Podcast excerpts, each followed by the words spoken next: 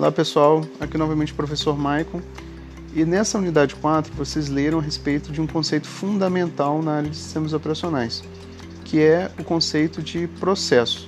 Um processo nada mais é do que um programa que esteja em execução.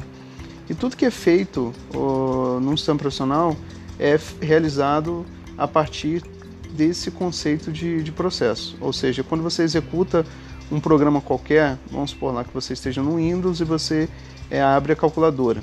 Naquele instante, aquele programa que para você é uma calculadora, internamente, para o sistema operacional, é um processo. Aí você tem vários tipos de processo. Você tem, como o material fala, você tem processo CPU bound, tem processo IO bound, que são, respectivamente, processos que consomem muita CPU, realizam muito processamento e um processo IO-bound é aquele que executa muitas, primordialmente, digamos assim, uma quantidade maior de atividades, de é, tarefas relacionadas à entrada e saída. Em geral, a gente está falando de acesso a um, a um disco.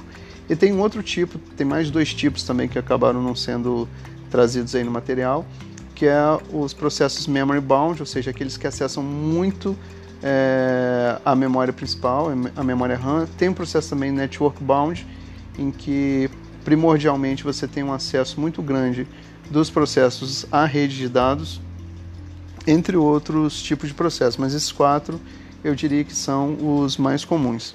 É importante a gente lembrar também, como o próprio material diz, que os processos, quando eles estão em execução no sistema operacional, é, há uma necessidade, pode haver uma necessidade que os processos se comuniquem uns com os outros.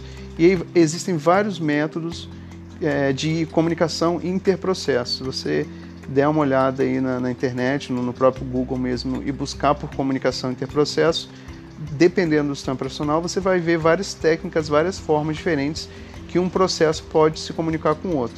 E geralmente eles se comunicam para trocar informações, para trocar dados é, às vezes uma, uma mesma aplicação pode gerar mais de um processo.